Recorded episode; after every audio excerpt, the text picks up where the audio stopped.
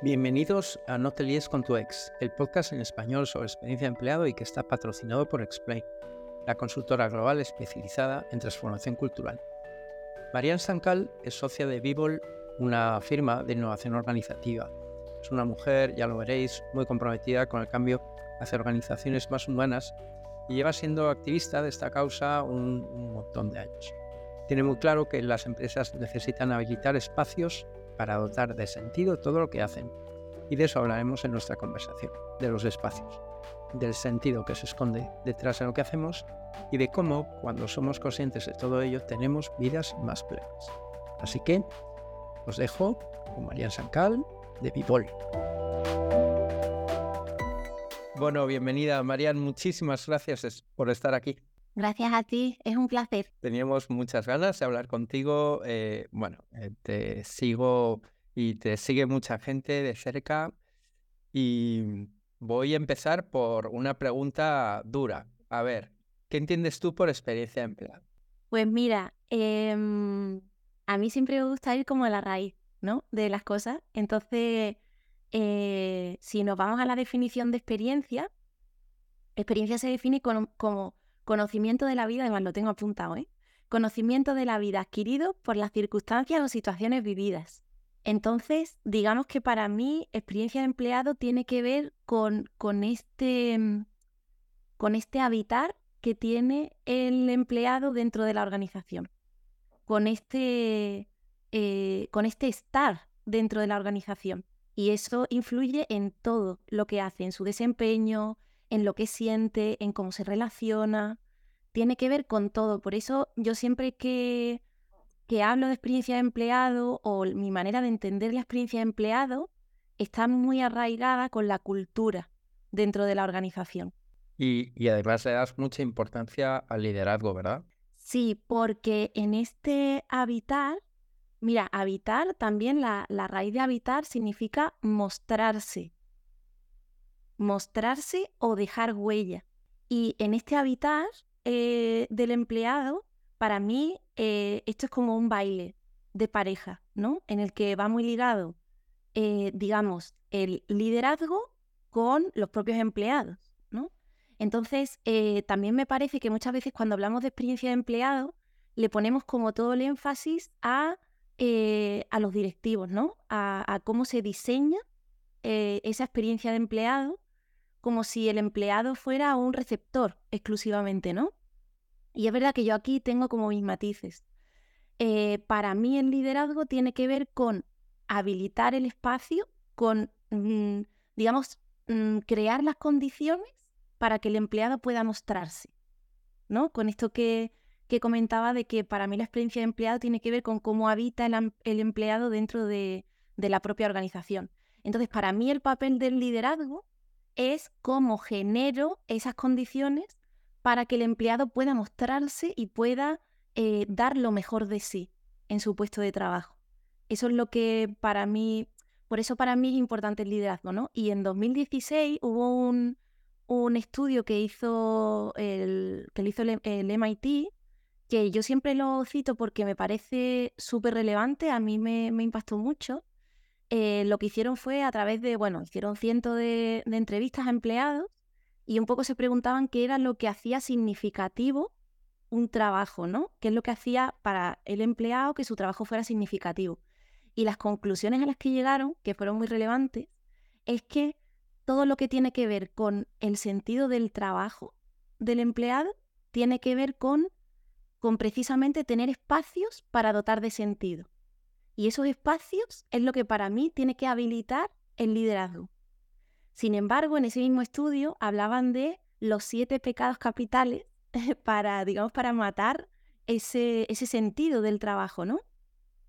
Y todos tenían que ver con, eh, digamos, con, con, con, esta parte más eh, directiva de los líderes de que tienen más que ver con el micromanagement, con, ¿no? Como con estar encima del, empleado, con, el control del empleado, con no dejar espacio en el fondo, ¿no? Por eso para mí es tan importante el liderazgo, pero desde ese punto de vista. En este baile de que para mí significa la experiencia de empleado, el líder habilita el espacio, el líder como que genera las condiciones para que el empleado pueda aportar lo mejor de sí, pueda mostrarse. Mira, si te parece, vamos a profundizar un poco sobre este concepto, que desde que nos conocemos te escucho que lo utilizas de una manera recurrente. Me refiero a habilitar espacios, que ya te has referido en varias ocasiones sobre ello. Eh, ¿Nos puedes explicar exactamente a qué te refieres con habilitar espacios? ¿Qué significado tiene para ti? Bueno, tengo que decir que mi formación es de, yo soy arquitecto, así como de formación básica, entonces como que, bueno, es como, sí que es verdad que, que es una expresión como muy, muy mía, la tengo muy interiorizada quizás por esto, ¿no? habilitar un espacio eh, en arquitectura, cuando hablamos de espacio físico, es preparar un lugar para que pueda tener una función que es diferente a la habitual o para la que no estaba preparada ese espacio. Cuando yo hablo de habilitar espacios, aunque bueno, también hice mis pinitos en, la parte de, arquitectura corporativa, que estaría más relacionada con la parte física, ¿no? También es súper importante esto dentro de las organizaciones. Eh, pero cuando yo hablo de habilitar espacios en este contexto, no hablo tanto del espacio físico, sino como del espacio más intangible, ¿no? Y, este habilitar espacio, si hago el paralelismo con lo que significa habitar un, habilitar un espacio físico, para mí sería eh, crear estas condiciones para que el empleado pueda ejercer una función eh, diferente a la que puede estar establecida que ejerza, en el sentido de, a mí me parece que hoy en día, en cómo funcionamos dentro de las organizaciones, en las definiciones de puestos, encasillamos a las personas ¿no? con determinadas responsabilidades, tareas, etcétera, ¿no? Y para mí eso siempre como que constriñe, como que no deja que tú te puedas mostrar. Y en el fondo es algo que también, en mi opinión, Em, lo que hace es generar, e, es uno de esos siete pecados capitales, ¿no? Es decir, nosotros cuando tenemos a un empleado que tiene ciertas, eh, pues ciertos estudios, ciertas habilidades, ciertas características, evidentemente uno eh, para, necesita ese empleado para ciertas funciones, pero el empleado es mucho más que ese, esa cajita de tareas y responsabilidades limitadas que además parece que no puede como, em, como no sé, como, como coger también de otra persona que tiene otra cajita, ¿no? Las personas somos mucho más que eso. Entonces, para mí habilitar espacio significa crear esas condiciones para que el empleado pueda aportar lo máximo, o sea, ser y aportar todo lo que es, que es mucho más que hacer un conjunto de tareas y tener ciertas responsabilidades, ¿no? Entonces, habilitar ese, espacio es habilitar y crear esas condiciones para que las funciones puedan ejercerse de la mejor manera posible dentro de la organización.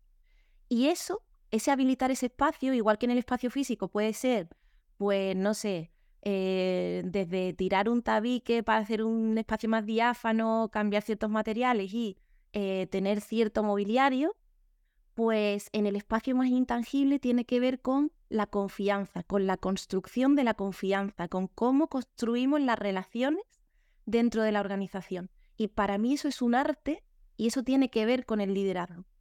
¿Cómo habilito ese espacio de confianza para que las personas puedan ser en su máximo potencial?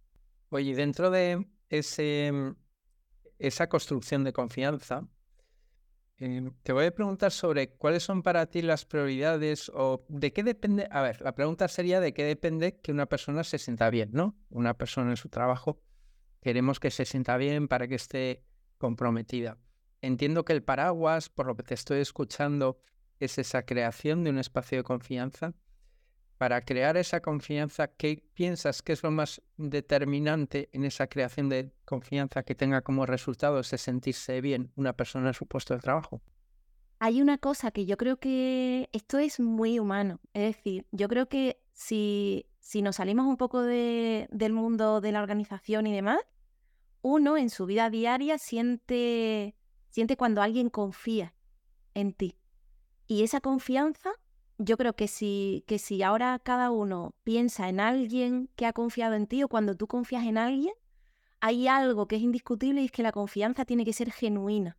O sea, la, confianza no se puede impostar.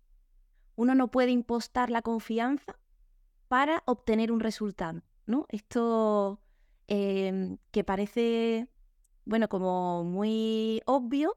Es verdad que a veces dentro del mundo de las organizaciones, eh, ya cada vez más ante la evidencia, ¿no? De que operamos de manera obsoleta. Hoy, me, justo cinco minutos antes de, del podcast, me, escribía una amiga, me enviaba un link del país que Gallup ha vuelto a hacer este estudio que hizo en 2018, ¿no? Que ya decía que el 85% de la fuerza laboral mundial eh, se sentía poco o nada comprometida. Pues ahora los resultados son que en España, específicamente, el 90% de los trabajadores eh, se sienten poco o nada comprometidos con su trabajo, ¿no? Yo creo que muchas veces las organizaciones, sobre todo ante esta evidencia de que la manera de operar que tenemos no nos está funcionando, intentamos ciertas cosas, pero de una manera poco genuina, ¿no? Como herramientas para forzar un resultado que previamente nosotros como tenemos preconcebido, ¿no? Entonces, eso no sirve.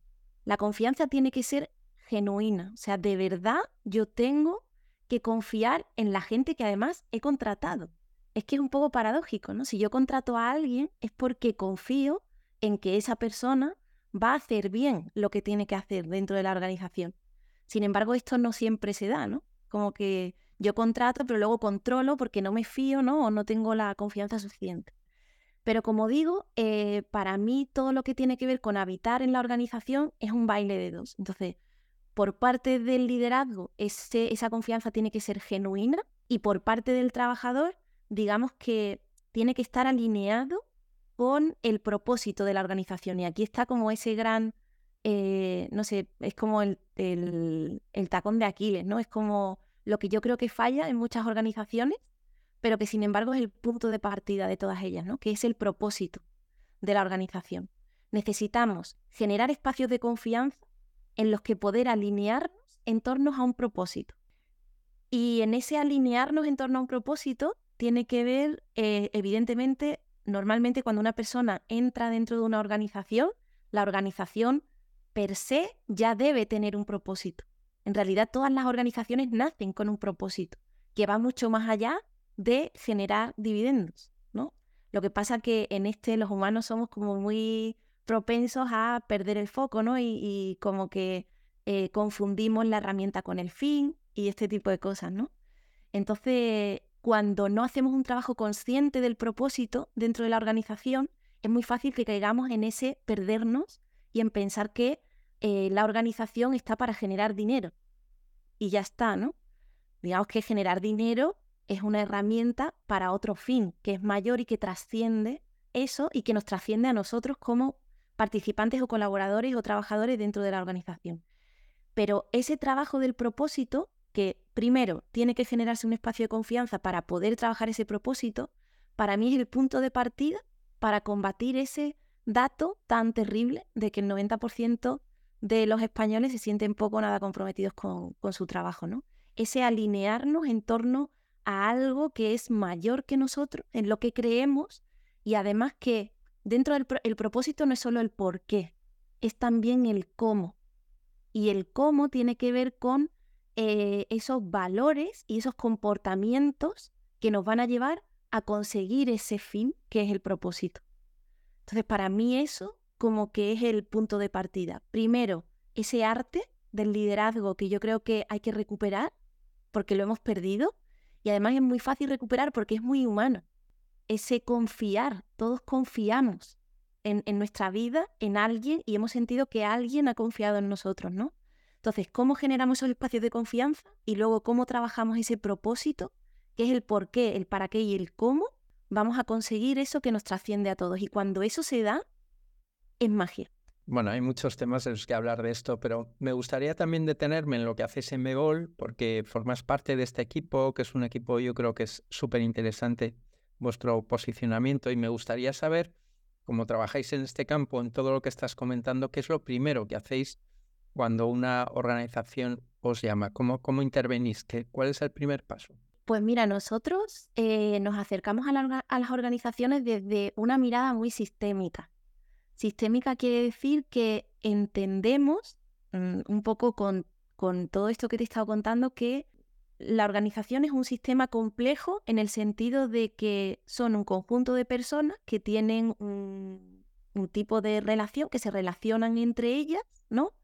De, de una determinada manera y que, y que de alguna manera, digamos que claro, eso es eh, complejo. Complejo significa que hay más información dentro de, ese, de esa organización, que podemos llamar sistema, de la que es visible a los ojos, ¿no?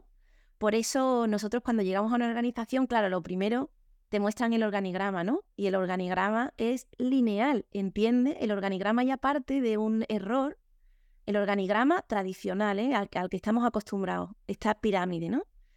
Ya parte de un error y es que está simplificando las relaciones que se dan dentro de la organización.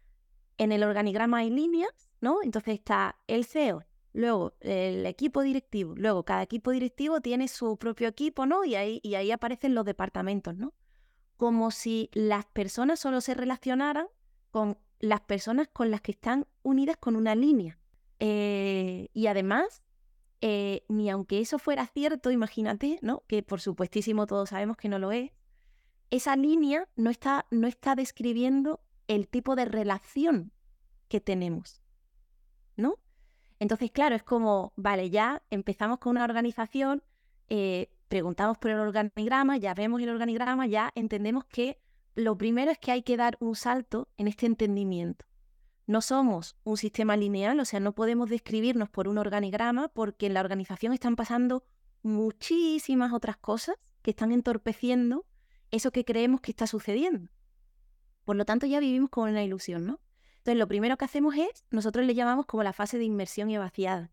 Entrevistamos a todas las personas de la organización y recopilamos esa información para poder de alguna manera como eh, hacerles ver esa complejidad que tienen ¿no? dentro del sistema. Y ahí hablamos de temas como hay determinados pilares dentro de la sistémica, pero hablamos de el origen, ya vemos ¿no? Que, cuál es el propósito original, también vemos si ese propósito se ha diluido, se ha cambiado, si se ha obviado, ¿no? Y eso lo podemos mostrar.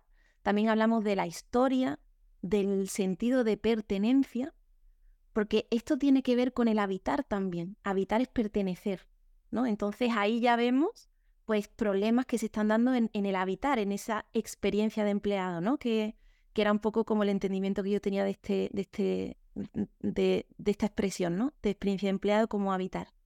También hablamos del orden y del equilibrio entre el dar y el recibir. Entonces, la primera parte que nosotros trabajamos es exponer esta, esta cosa de es que no es un sistema simple, es un sistema complejo, esta es toda la información que tenemos y estos son los puntos que hay que tocar. Normalmente lo que nos encontramos es que falta un trabajo profundo en la parte del propósito, toda la parte de origen, pertenencia, historia, pero también nosotros trabajamos con muchas empresas que están en crecimiento y, que a lo mejor las que son de más recientes, que no tienen, que no son a lo mejor, no sé, empresas familiares, que a lo mejor ya están en segunda tercera generación, que tienen mucha más historia, ¿no?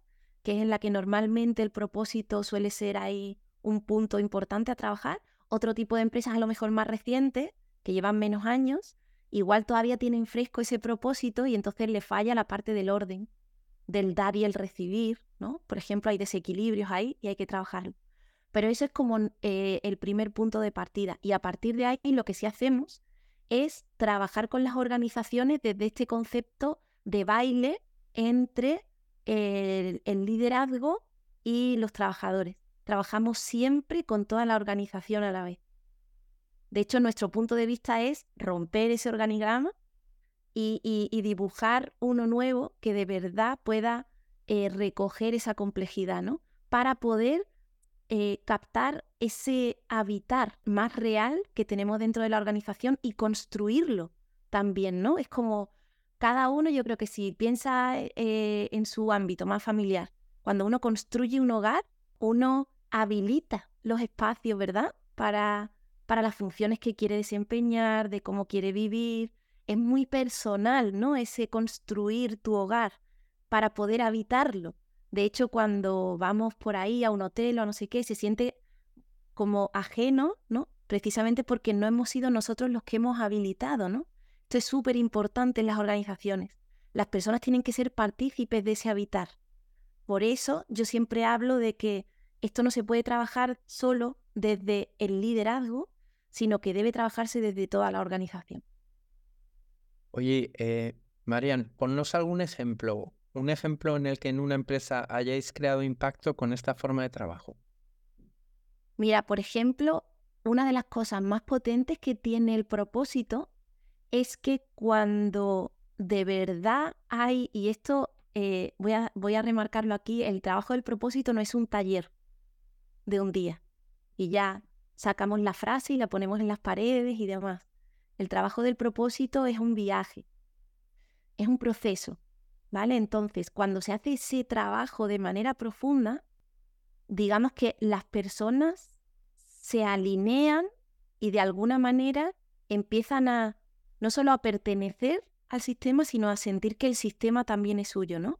Y esto tiene una repercusión muy importante a la hora de tomar decisiones en momentos inciertos. Ya, venía, ya veníamos sintiéndolo antes del COVID, pero el COVID ya como que terminó de mostrarnos esta complejidad en la que vivimos, ¿no? Entonces, eh, nos ha pasado, por ejemplo, que cuando hemos trabajado el propósito de esta manera profunda en las organizaciones, cuando estoy pensando en una en concreta, no voy a dar el nombre, pero una empresa de unos 60 empleados, que en un momento dado llega una decisión difícil porque, bueno, hay una parte importante de la facturación que depende de un cliente. Pero hay un problema con ese cliente, un problema que, aunque intentan trabajar, se convierte en insalvable, ¿no? Entonces, bueno, se podía seguir con ese cliente hasta que, bueno, hasta que, no sé, la cosa ya fuera demasiado insostenible, ¿no? O se podía tomar otro tipo de decisión, ¿no? Entonces, cuando uno trabaja el propósito, lo que aparece es que las personas de la organización empiezan a asumir responsabilidades y tienen voz dentro de la organización. Entonces, por ejemplo, en esta organización, después de trabajar el propósito, lo que se llegó es a un equipo de trabajo en torno a este cliente, en el que estaban personas que trabajaban directamente con este cliente, personas de otros departamentos, o nosotros no le llamamos departamentos, sino círculos, y también parte de la directiva, ¿no? Y entonces, en ese equipo se toma la decisión de cortar la relación con ese cliente porque va en contra de los principios y del propósito de la organización, a pesar de ser casi el 50% de la facturación. Y esto tiene repercusiones. Repercusiones de tenemos X meses para poder encontrar otro tipo de clientes que puedan eh, que puedan suplir ¿no? esta falta de facturación o igual hay que ir a ERTE en un momento dado, ¿no? Durante un tiempo hasta que podamos recuperarnos, etcétera, ¿no? Entonces, imagínate tomar esta decisión incluyendo a los propios implicados que son los candidatos a irse a ERTE en un momento dado, ¿no? Por esta situación. Y tener esta certeza de que es la, mm, la decisión correcta, porque es que lo otro sería como eh, Mm, ir en contra de nosotros mismos. Cuando te escucho, lo que veo es que o trabajáis desde arriba o no hay manera, ¿no? O sea que aquí en una empresa muy, muy grande, en donde haya una jerarquía muy marcada y que solo hables, por ejemplo, con el departamento de personas, con recursos humanos o como se denomine en cada organización, estás perdida, ¿no? Porque vuestra metodología exige un estar alineados desde, desde el vértice, desde el de más arriba hasta el de más abajo, ¿no? Claro, de hecho, fíjate que nosotros una de las cosas que también trabajamos eh, justo cuando acabamos esta fase ¿no? de vaciado, de mostrar la complejidad, ¿no? Este, que está este momento de darse cuenta, ¿no? De un momento, ajá. Nosotros eh, después en todo el resto del trabajo que realizamos, damos acompañamiento individual a los perfiles más estratégicos, que suelen ser los de la alta dirección, ¿no? Porque necesitan una transformación. Porque para poder, digamos, virar, eh, poder cambiar ese mindset de creemos que el organigrama define a la organización A, ojo, que en realidad no lo define y es una ilusión, se necesita un viaje también a nivel individual. Entonces nosotros hacemos un acompañamiento desde con herramientas de coaching, ¿no? O sea, un acompañamiento muy individual a estas personas a la vez que realizamos estos, estos, estos cambios con el resto de la organización para poder llegar a ese otro punto, ¿no? Y es fundamental, porque si no, claro, es como eh, en cualquier momento te pueden boicotear, ¿no? Ese trabajo. De hecho, una de las cosas que nosotros también vemos y nos ha pasado ¿eh? en alguna ocasión, es verdad que cuando empezamos a trabajar con alguien, como que normalmente las organizaciones ya se están cuestionando este tipo de cosas y, hacemos match, ¿no? Pero en alguna ocasión nos ha pasado que en esta primera fase ya de inmersión y vaciado, nos damos cuenta de que realmente la organización no está preparada para, para realizar este cambio o no quiere ver ese, no, no, quiere tener ese momento ajá, ¿no? Quiere seguir en esa falsa ilusión de que se tiene el control de, de todo lo que ocurre, ¿no? Y en, y en, esos casos ha habido un, un, mira, no somos las personas o nuestra forma de, de entender hacia dónde eh, podéis llegar choca frontalmente un poco con, con las creencias que tenéis, ¿no? Pero sí es fundamental. Bueno, Marian, seguro que tú conoces a alguien interesante para ser entrevistado en este podcast. Te voy a recomendar dos personas que, que ya trabajan eh, dentro de, estos nuevos, de estas nuevas formas de operar dentro de las organizaciones. Te voy a recomendar a, a una persona que se llama Antonio Castañeda, que él es el fundador de Ateneo Arqueología, una empresa también con la que hemos trabajado desde Vivo y yo creo que él, eh, además él siendo eh, líder, ¿no? O sea, él siendo como el, fundador de, de, la compañía, yo creo que puede complementar muy bien quizás o puede ampliar esto que hemos empezado a hablar nosotros. Y además desde ese punto de vista, ¿no? Y el siguiente, para no repetirme con otro, con otro líder, te voy a hablar de, de una persona que trabaja en una organización que también está transitando hacia estas nuevas formas de hacer, que se llama Fernando Beja y él trabaja en Evoca. Evoca, que también es una empresa de, de vending que tenemos en Zaragoza, de café, y, además Fernando como que está muy implicado en esta propia transformación en la que están dentro de la organización y yo creo que ellos te pueden hablar de, esta concepción quizás más amplia y profunda de, experiencia de empleado que hemos empezado a hablar hoy. Qué bien, bueno, menudos fichajes. Muchísimas gracias. Bueno, que hemos llegado al final, Marian, que te agradezco un montón el que hayas compartido tanto conocimiento con nosotros, que espero que os vaya muy bien en vivo y que, bueno, que seguimos en contacto, así que hasta siempre. Muchísimas gracias a ti.